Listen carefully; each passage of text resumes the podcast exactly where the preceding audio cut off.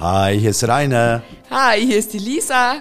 Und wir sind zusammen die Firma Aeropur. Aeropur. Lisa, bist du Lüftungsexperte? Seit genau zweieinhalb Jahren. Ich bin Lüftungsexperte seit zehn Jahren. Schön, dass ihr da seid. Cool, dass ihr euch den Podcast anhört.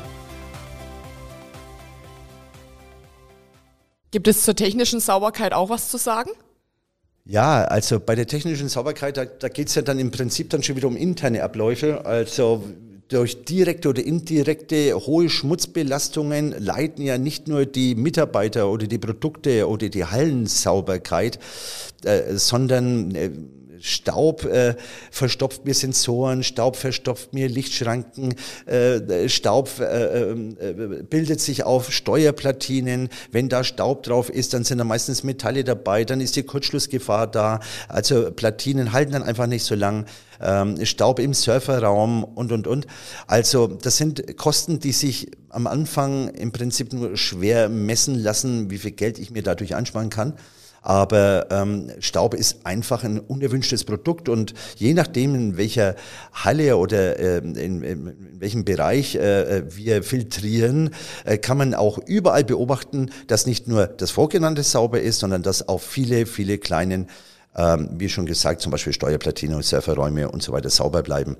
Ähm, was viele nicht wissen, ist, dass wir mit unseren Geräten erreichen können, dass man hier und da ähm, je nachdem, was man produziert, auch keinen Reinraum bauen müsste, sondern wir schaffen es in allen Produktions- und Lagerräumen, Reinraumwerte zu erreichen. Man spricht von Sauberraumklassen, die können auch Reinraumwerte erreichen. Also das heißt, wir können auch in normalen Produktions- oder Lagerräumen ähm, Reinräum, Reinraumwerte generieren. Ja, und das finde ich ein wichtiger Punkt. Das erspart den einen oder anderen Kunden tatsächlich unnötige Kosten.